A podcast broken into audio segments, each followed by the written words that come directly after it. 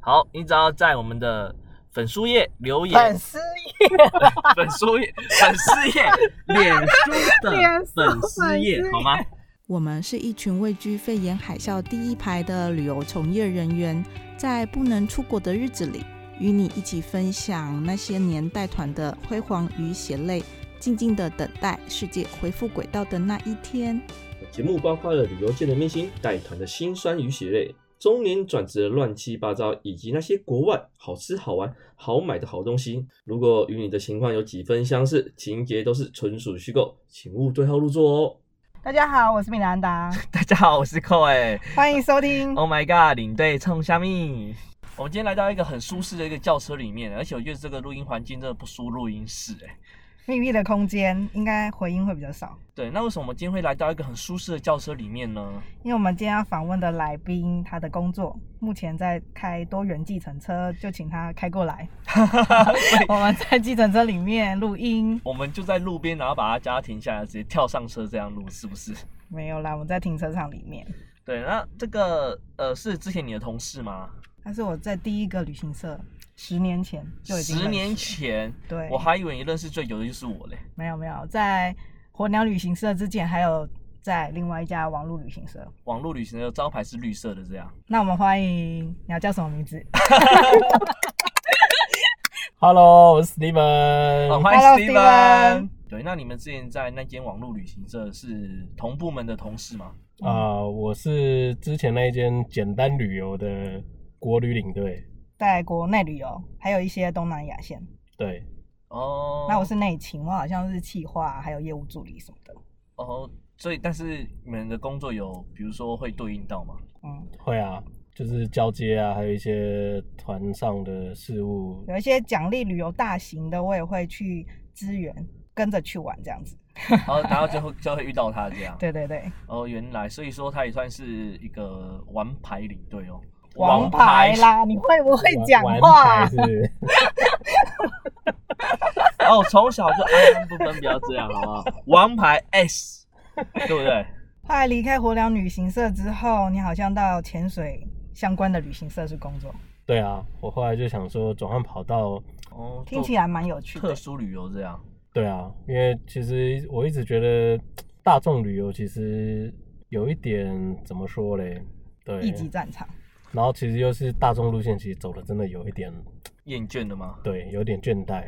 哦，所以那时候还想说换个不同的路线试试看。哇，那代表潜说水旅行社你也会带团吗？你也会去潜水吗？会啊，哦，那好像不错哎、而且我觉得反而他是疫情下的受惠者，为什么？应该是呃那时候潜水国内外都做，潜水最主要是做国外啦，做因为国外国内语言会通，而且交通方便嘛。哦就只可要能通常找教练一起去就可以对，了。这些潜水店家他们自己就会办哦，啊、旅行然社后的话引是导报什么的。国因为外想说，那你现在今天潜水旅行社现在还有在营运吗？暂时暂时他们也休息，也休息哦因为也出不去。对你，说不去哦。那是主要负责跟国外的前点教练、饭店联络这样子。对对对，其实就跟我们大众旅游一样啊，只是只是说联络的事项多了一个潜水的活动啊，或者是说潜水船的接洽啊、你可以分享一下吗？就带潜水团带团的方式。寇好像不会游泳哈，对我不会 游泳，但是这边要先强调，不会游泳也可可以潜潜。水，好吗？但是还是风险比较高一点嘛。那我想问米兰达，你那么喜欢山里面的活动，那海里面的活动潜水你有潜过吗？ 我有 license 好吗？对不起，我 错了，只是我没有那么喜欢，有深点藏害不怕露。哎。想说你只会往山里面爬，然后说没有，我看你到有海里面的活动。毕竟走旅行社的人就是爱玩嘛，什么都要略懂略懂。对，哎，但但他 Steven 说真的是正确的，不会游泳的也可以潜水，因为像我有一次去绿岛，绿岛算是潜水不错的地方吧。对对对，对，然后那时候我女朋友说，哎、不然我们来深潜。然后我深潜之后，真是旁边有教练，真的是他说，哇，我最喜欢教你这种不会游泳的， 不敢乱跑，因为他说你就是都听我的话，你也不敢乱动。有一些会游泳的还会就是会会自以为就是会假搞对 gay 佬会他看到什么好西。东西，他就想要过去看对看。对对嗯对，然后我全程我很舒适哎、被教练这样带着，看到海龟什么海底油桶的这样。啊，其实那时候一开始会碰潜水，也是因为带团去宿务啊，好好哦好，然后苏武我们不是有那个体验自费活动，嗯然后刚好有团员就说想要体验深潜，嗯，嗯，然后我想说没玩过，没玩过就试试看啊。我那一次试回来之后爱就上爱屌上了海屌了洋，对，而且后来就因缘际会，因为其实我们火鸟那时候另外一个领队他已经是资深潜水员，好，然后他刚好认识那个潜水旅行社的老板，知道说我想要转换跑道，那就问我说要不要去那边试试看。因为因为其实我们最主要潜水店家或潜水教练他们会找我们潜水旅行社来办活动，最主要是因为第一个当然是英文的沟通能能力，嗯因为毕竟在国外，你基本上所有的前导，就像我们在当地的导游这样，嗯但他们通常都是用讲英英语文在介绍。哦，那因为他必须要解释说，比如说我们哦下一支气瓶潜的水里的环境， 嗯，大概水流有多强，然后可能会看到什么样的海洋生物，大概因为我们会有个潜水计划，这嗯全部都是用英文在做简报的。嗯所以通常我们去的工作就是把这个英文简报翻成中文中 文然后免费的下去潜水，呃是这样吗？呃， 我们也是有责任的。那台湾也会跟教练过去吗？会啊，会啊，对啊，因为因为其实台湾也会跟教练过去台湾呃台湾的潜水教练有点像牛头那种概念，他哦，嗯等于带自己的客人一起哼出哼去哼，那他要把自己的潜水的这些学员顾好，嗯因为未来他要办其他的活动，或是他在可能在销售一些新的设备啊行，或是程新或是更高阶的执照，都还是要由这一些学生作为他的客群。那我想问的话，呃，应该去东南亚的岛屿比较多嘛？东南亚岛也算是最简单，然后最简价格也是比较清明亲民的。通常一天潜水要花费多少钱？一万块左右吗？跟跟团团对，我们跟团的话，其实包如装好的果话去，比如说菲律宾五天的话，它的潜水费用整个整个团费大概也是在三万三万多块这样子，那也还可以啊，其实就跟我们跟对啊一般团去东南亚旅游的团费差不多跟了一般火鸟旅行社五天差不多。那他是不是还有市市区观光？会有市区观光吗？不太会，因为基本上就是哦主要就是潜水主要去潜水，对，我就想问，比如说一般菲律宾菲律宾五天潜水团的话，就是五天就要潜水，还是说中间三天？中间三天，因为中间三其实天我们潜水完它有飞一机个不行对，也就是不行嗯搭飞机，前呃搭飞机前的几个小时是不能潜水的。比如说我们五天的行程，我们第一天到我们不太会潜水嘛，呃，休息一下。然后潜的第二天、第三天都是潜潜一整天，第四天我们通常就只有潜个半天，嗯然后下午就会开始休休息，息因为我们还要开始整理我们的装备，哼，我们的装备不可能湿湿的上飞机。装备都自己带哦。对，装备从台湾带过去哦。其实我们专门在潜的好像其是实这样哦你潜的久，你还是会习惯自己的装备。虽然它不同品牌的装备它是有一些细微的差异，因为在水里面能够保命的就是你自己的装备。嗯那其实还是用自己习惯的会比较对，因为你安心你在外面的潜水店家，他的器材什么，虽然他们都会一定都会做定期的保养，但是第一个就是可能品质，他们不会用太贵太好的因装为备它，耗水性的嘛。对，因为那是拿来损耗的。那嗯，那我们自己买的、自己用的，我们有时候比如说呼吸的调节器啊，我们有些人喜欢用好一点的，啊它那个吸起来其实就会比较舒服。所以这边又想问专业的问题，可以吗？是，怎么那么多专业问对，我题？觉得我快被问倒 了。哎，不会啦，他一定那个。 我想，我想知道从台湾带过去的专业，就是一些装备，像你刚刚说的呼吸调节器，嗯，还有什么东西？还有我们的福利背心 BCD，然后我们自己的防寒衣啊，然后还有我们像手电筒，然后有手电，筒，你上次说那个很贵，手电然后有筒的人还会带那个潜水刀。那潜水刀一般我们可能会建议带剪刀啦，因为刀类的托运有时候会有的国家会比较麻烦。哦，对，那尖带锐物剪刀是比较没有什么问题的。哦，然后还有像是我们一定自己会带，有些人带相机啊，还有运动摄影机啊，哼，GoPro 那些，对 GoPro 这一类的。哼，天哪，我真的是草包哎、真的都不知道，我以为去当地用就好了，原来就是还有自己适合的装备，就像打高尔夫一样，潜水也是一个大坑欸呢、对，很深的 坑很深的坑，所以这些装备你刚刚讲的器你都有，这样都要有，哦都要都有。啊都有。要有。听说你之前有去马尔地夫吗？对啊，我哇，那时候蜜月潜水团不是啊带团哦我团哦带 团，对蜜月去了意大利，哇，哦对也是我们火鸟的团，哼，所以带去马尔蒂夫带潜水团，对是啊不是，真的很美啊？超美，所以说算是你印象中这个印象最深刻的。对，啊而且最爽的团。这怎么说？呃，因为因为马尔蒂夫一般一般旅游去马尔蒂夫，因为都是号度蜜月称一岛一饭店嘛，对，嗯所以你基本上你的行程你不可能去太多点，那因为岛太多了，嗯所以很多人他们去顶多就是十天，可能住个三个饭店。哼，可是因为我们潜水啊，因为我们我们不可能只住在一个饭店，因为我们要换点，对，因为如果住在一个小岛潜那个地方的话，可能一天就可以把周边的潜点潜完，哼，对，就会再换一个。所以我们会住在船上，哦，住在船潜是不是船比较轻松？船潜比较轻松。就跳下去就好了。对，哇，还有这个名称叫船潜哦，对，我们就是算是船潜跟一般岸潜比起来，算是比较，当然花费也是比较高，可是他看的东西什么的又是更上一个层次的。那可以分享一下大概你在印度洋看到了什么？我那时候看鲨鱼是基本款啊，然后还有像红鱼也是很基本的、啊嗯，而且我有那个看都过是韩很语，近距离的接触，比如说像我们那个潜水船在晚上的时候啊，夜潜也有。在船尾放下那个灯的时候，那个红鱼啊、鲨鱼他们就会自己靠过来，这样不恐怖吗？不会啊，还蛮好玩的啊、像因为我对水上活动完全不了解，像之前看新闻，比如说澳洲什么冲浪就有鲨鱼在追， 鲨鱼会咬人吗？对，一为般什是么不会。对，我就觉得鲨鱼的种类很多种，但实际上会咬人的手指头是数得出来的。就刚好你们在马尔地夫那那一区是不会咬人的之类对的。对，哦，你想看会咬人的，我知道的像 夏威夷，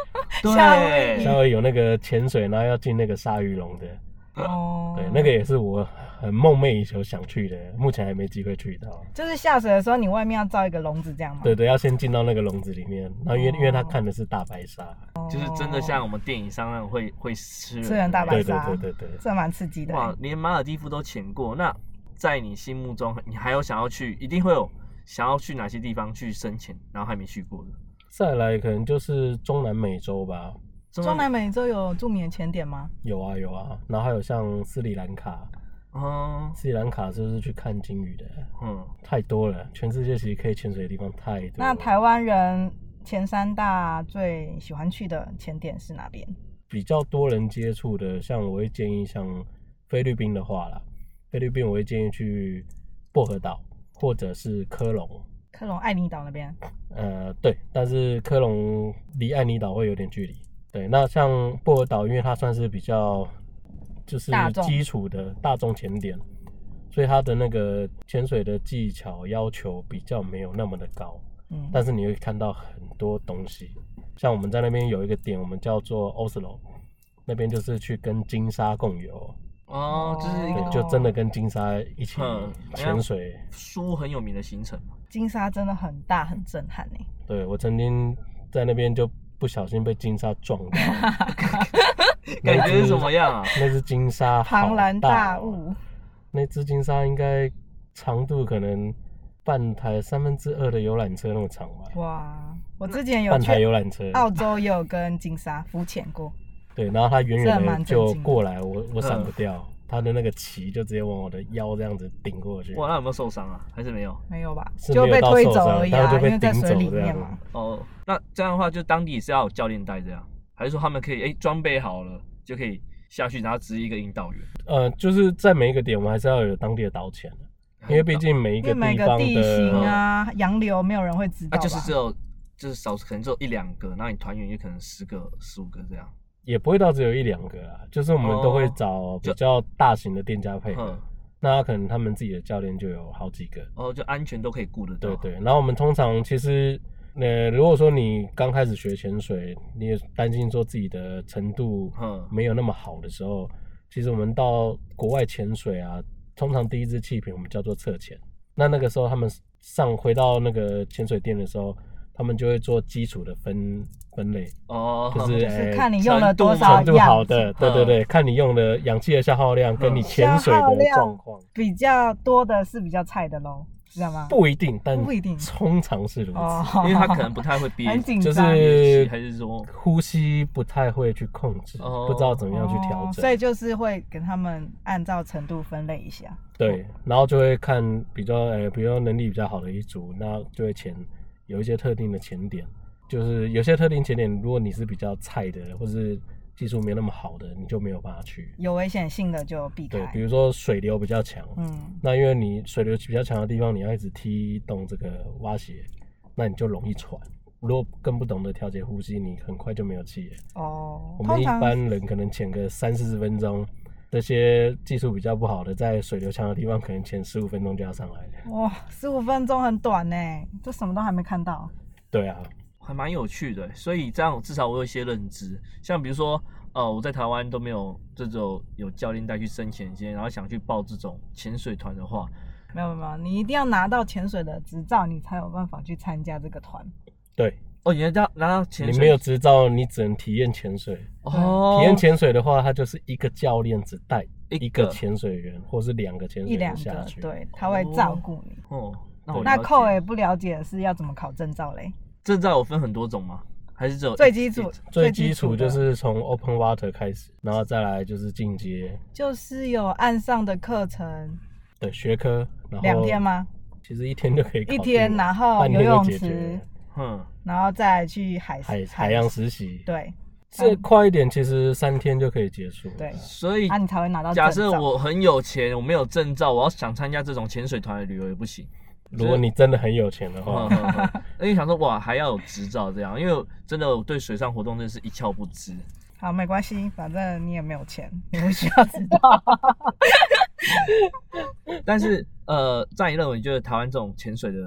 旅游市场如何 OK 吗？台湾的旅游市场其实人口数现在其实算是已经算是很普及的活动了。嗯去年大爆发、哎，我很多同事就开始学潜水，拿其到其执实照。其实我一直都那个那个某个运动卖场迪叉农，有没有哼哼嗯哼，它里面已经前几年就开始在卖潜水装备。哼哦我一直觉得它只要有卖什么东西，那个东西基那本上就个是哦那个运动在台比湾已较经普及及大了。众化的活哦，就动。是看迪叉农有没有推出这个运动就对了。对对对，真的吗？那他有卖航海、欸？航海其实现在我知道有也有一部分人在玩，真的、哦真的真的真的，原来啊，那明年开放之后，应该很有很大的市场吧？我我觉得明年如果真的开放，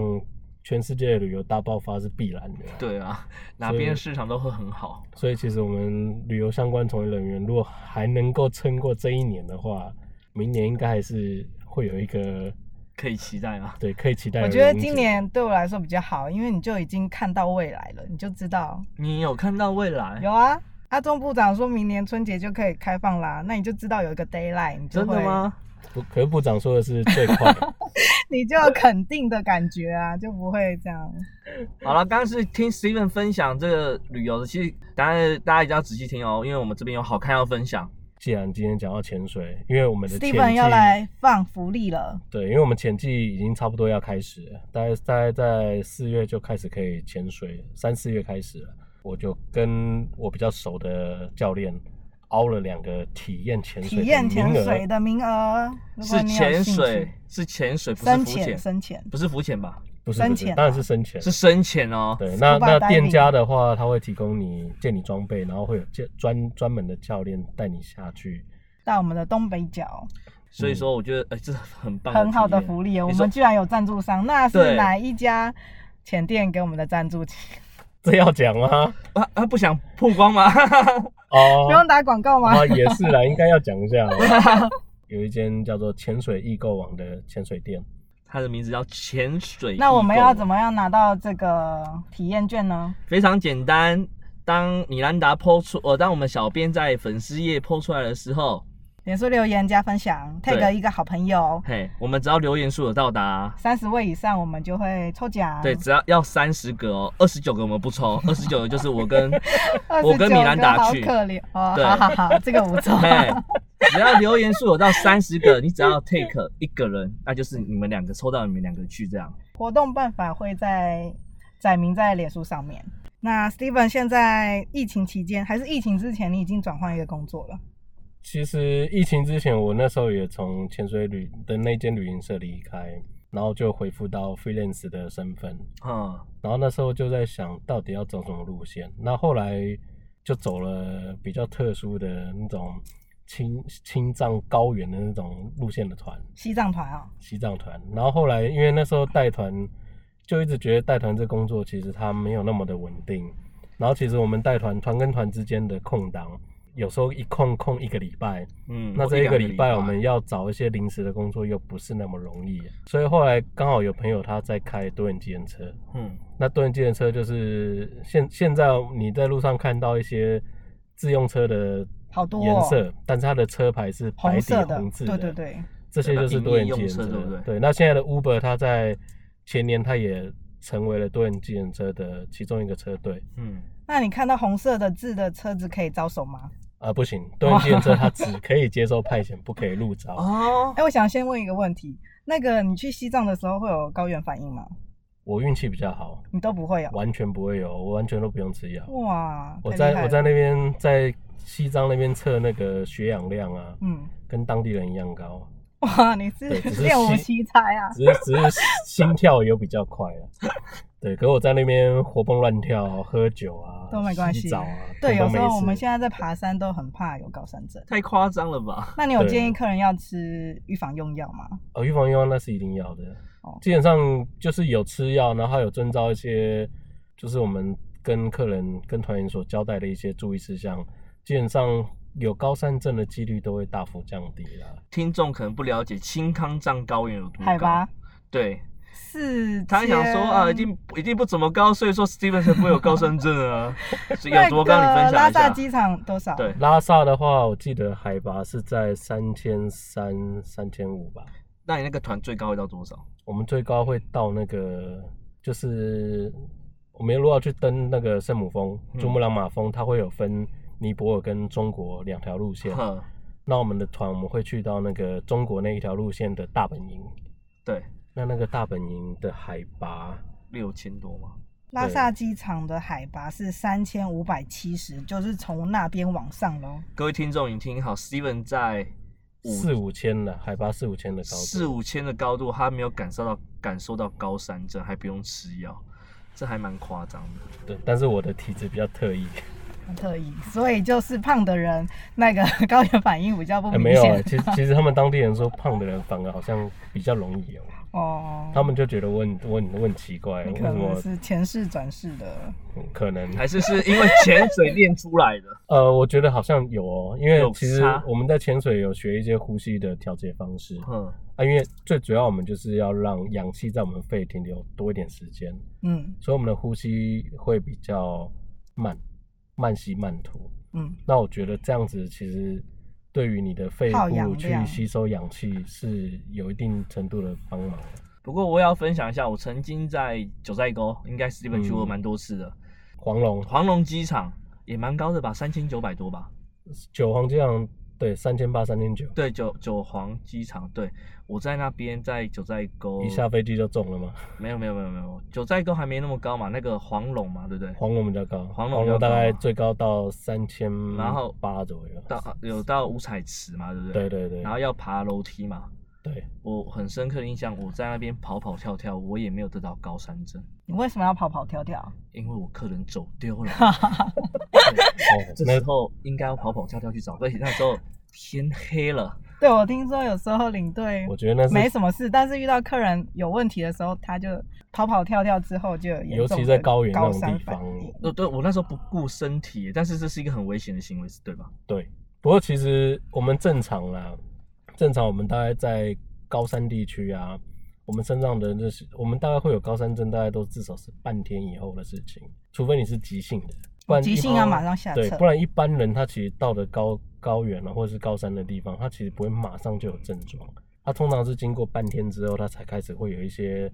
可能头痛啊、头晕啊，或是呼吸不顺啊一些小症状。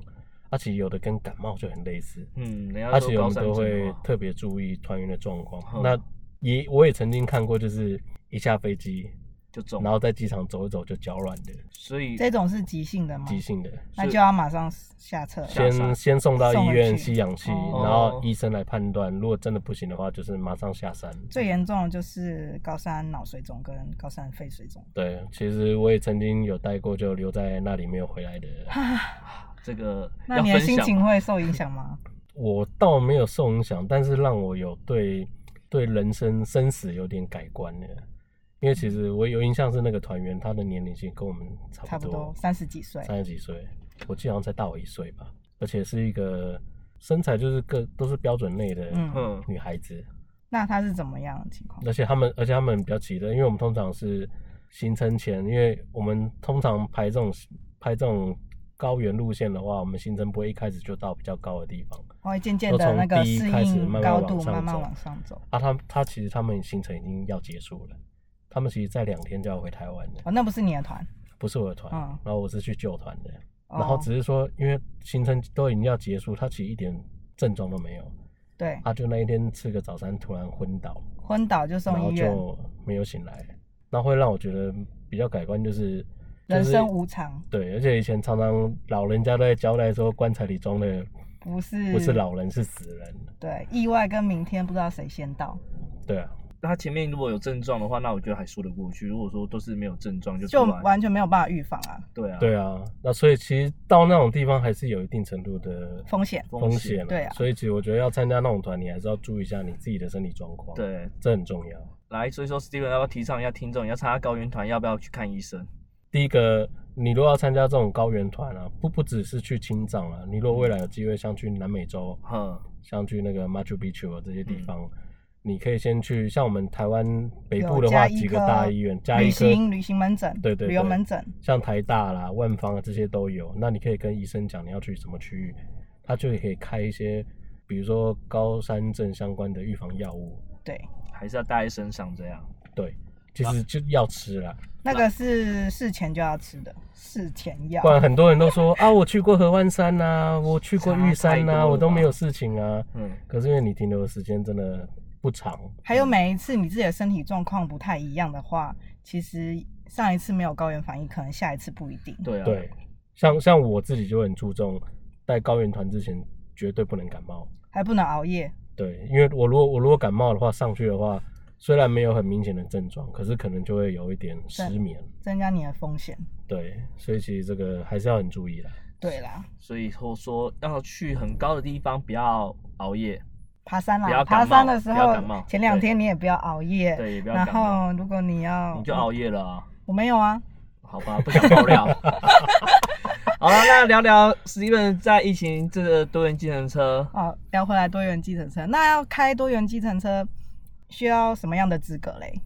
第一个你要先有职业驾照，职不业是驾说我照有，车就可以开啊。职业 驾照好像很难考哎、之前好几个同事一上车就被叫下车了，零分。因为忘了系安全 带嘛，完全或是转弯的时候头要对，转哪头边，要转左转右哦。真的很麻烦的头也要感跟着觉。转这样。对，你的每一个可步是骤其都要实做，确实。我还记得我那那次考试的时候还蛮好笑的，很多人都跟我说去报驾训班，然后后来去问驾训班，一问大概就要三四千块，对，然后我想想干嘛花这个钱，嗯，因为它就是笔试，然后一样还会有一个嗯路考，嗯对那路考它跟我们一般考考汽车驾照只多一个趋向掉头，就是一个 T 字形，然后我们要把车开进去，再把它倒车，然后再开出来这样子。嗯，嗯，对啊，就多了一个这个东西，驾训班教练会告诉你美感会不会？会。会，但是我就 YouTube 上面看他那个影片教学，哦对所以觉对对，得对你来讲没有实质性的帮助。我后来影片看了我就去了，然后我嗯就遇到一个也是、也是我们旅游业的，对，然后他就跟我说，这次是我第六次考试了。考哇，六次有 我这说么哇难天哪吗这？么惨。然后呢，他在我前一个去去考试的，然后又没过。所以为他什们么他那一次又原怎么因了？对，他好像是 S S 进退压线吧，会开车的人会压线吗？我觉得会开车的很难压到线啊，所以我对觉得他啊，可像我能平们，常我跟寇也不会开车，但是我有驾照 我啊。们两个都有驾照。对啊，这你不是说这个 S 型是基本上考驾照会考的？可是就看你你你如果对汽车掌有握一定度的掌没有握度的那话，么高那个其实真的很容易过了。哦，然后然后我那一次就过了，我都哦我都不敢再跟那个所以人讲话。 你就觉得很所以我简觉得单就对了。但是我觉嗯得 Steven 是超前部署，因为听说很多人在二零二零要考这张驾照，要等个半年，我那时候考职业驾照，那时候是 Uber Uber 那个时候他还是就是 Uber 就对了。我们 Uber 以前有一个叫 R 牌时期，就它的对车对牌对，是 R 开头，是的，是的，就是租它还赁租赁车的时对，期，还不是红字的。对。那那时候因为他们有强制要求，你开租对那时候开 Uber，你只要有车就可以，然后还有职业驾照嘛。那、嗯但是职业驾照职业驾之后，你还要再拿一个职业登记证，嗯哼哼，就是我们在职业驾照之后，职业登记证是计程车的职业登记证。对对对，就就是假如我们多元计程车的你只要一上计程车计程车，就会看到一张小蓝卡，在车头或者在那个副驾驶座背面的位置。我发现很有趣的，那个职业登记证的校旗是驾驶的生日。对，对，没错。为这什么？样因为怕你忘记，因为我们每每个人都一每样年都要去审验，每年都要换一次，审验，哦然后三年要换证。没有，因为它是哪你的生日的前后一个月，所以有限名额的是职业登记证。职业登记证它其实也没有限名额，但是因为它呃也也算有啊，因为它每一每一每一它有分好几个梯次，比如说一个月几梯，那每一梯只有几个人可以考试，考一些比如说地理常识，比如说它会考你，请问总统府在什么什么什么路？哦，对，然后还有考一些交通法规。那因为它有那个名梯次的名额限制，所以哦在疫情之前那时候其实都很好报，就是你去报名大概就是可下一能过梯几就个礼可拜，以你下一梯你就可以去参加考了试。那后来就是疫情之后啊，因为其实后来发现就是受疫情影响的人真的蛮多的。真的。那那时候，呃，加上 Uber 那时候又开始转成多人计程车，嗯所以要求所有的 Uber 驾驶要有职业登记证。所以一窝蜂突跑然去间考又峰要来考，你那时候报名都要至少半年以后的梯次你才报得到。所以你不用排队，因为你之前有考到这样。对我算是运气好的超前部署。哼，因为那时候一开始你也是开 Uber 嘛，我一开始去台湾大车队，哦，那那就是就是已经要一定要考啊，就是对因为如因为因果为那时候 Uber 已经有有有已经开始有消息风声说了对交通部要对他动手，哦、啊，后来就是后来也的确让它变成多人计程车的一环，那加入 Uber 有什么门槛吗？没有什么门槛，就是你的职照业他的登记资证，料需要的文件把它弄一弄就然可以。后对良民证，对， 不过现在其实我如果是要用兼职的话，我其实不建议来跑 Uber Uber 或是开多人计程车。现在他们都会对车队会对车子的年份会有要求，通嗯，常是几年内？像 Uber 还要通看常 CC 是数啊像台湾大车队，我记得是七年七年内的车，嗯，那 Uber 我记得是十年内。那蛮宽的啊。可是有一个说法是，你的车子年份越久，越你的难审接核单率就会越低。哦和有可能，我相因信，为我们原的来单都是系统派的，潜规则就对了。，对，但是这是潜规则，没有人去证实，但我们相信应该是有的。真的吗？那比如说，那你可以分享嗯一下全职开 Uber 的薪资水准大概到哪边吗？疫情之前的话，开车是真的还不错的收入，我甚至觉得干脆就全职开车算了。哼，那现在是因为竞争比较激烈，现在因为竞争激烈，然后加上最主要是因为外国游客没有办法进来，嗯哦，所以所以其实少蛮多的。所以目前的月薪月收入可以到达多少？我我我这样讲好了，我之前在疫情之前呢、啊，我一天如果八个小时的话，我的收入至少会有三千块以上。我现在讲营收啦，那现在疫情之后的话，八个小时有可能就是剩下两千多，打八折之类的，嗯，可可能更多、啊。像那时候嗯去年疫情最严峻的时候，你一天在外面待十几个钟头，可能也赚不到两千块。哦，那如果熟客叫车可以吗？啊，也是可以啊，啦其实我们都会在车上，如果对有客人在问，我们都会直接给名片啊。哎、你是不是也有在接包车旅游？对啊，因为其实后来我来开车，我才发现，哎、原来司机里面可以用简单英文沟通的人也没有那么多。甚至你还可以用英文做介绍，对，因为之哦前从国旅出来，然后就把这些东西稍微把它转成英文去介绍，哎、发现这样的效果还不错啊。所以也有接待一些在台湾的外国人去有啊观有光旅游、啊。其实像疫情之前，我有时候因为在跑 Uber 的时候，Uber 外国客人以前疫情之前一天可以接到好几个，然后就会跟他们聊天，聊一聊就可能包个一天两天的车这样子。真厉害！因为我一上车就看到 Steven 的后面写观光旅游包车，而且有趣的是什么？有他的职业登记证，还有一个导游对证啦，呃导游证，还有一个导游证。对对，我觉得斜杠人生嘛，斜杠人生。那你对对啊未来有什么斜杠的计划吗？反正如果以明年来看的话，我觉得旅游业缓慢的复复苏，缓慢的复苏，然后另外一个我觉得旅游的形态会改改变变了、嗯，其实像最近，如果大家有在注意新闻什么的，他们最近在讲国旅的一些大不爆管发 好或是不好的现象。其实我现在有接触到一些客人，他们就会比较喜欢深度一点的。对啊，现在有分种了吧？对有有两个层次，一个就是还是走马看花，嗯那有有的客人有钱也出不去，他想要更深入了解台湾，那有小车旅游，斯丽莎，是丽莎旅行社，对，对，所以所以我觉得未来像我这种包车旅游，我应该还会继续还会继续经营，继续斜然后杠再下来去就是，如果国外线真的有复苏的话，你还会去带团吗？挑团带咯，漂船带、哦潜水，就看有什么比较吸引我的路线。哦，有特殊对，路因线为我觉得，得我带团好像都不是为了赚 钱。哦对对对，对，我觉得很多的领队好像都是这样。我觉得我相信至少有七成是这样，对，我觉得这样不好，大家不要学。然后要不要学， 要像 Steven 一样，就是有兴趣做会更开心，而且更有成就。这样，乐在工作喽。今天谢谢 Steven 接受我们的访问。谢谢，哦如果你喜欢我们的节目，记得五星留言，分享给你的朋友。有你具体的支持，是我们录制节目最大的动力哦。拜拜。拜。拜。收听人数有越来越多，当然我们希望我们能提早要破几个啊，随便破一千人。好，破一千人，做到一千人，我们就收工了。 这是戏剧吗？一千人应该已经开工了吧？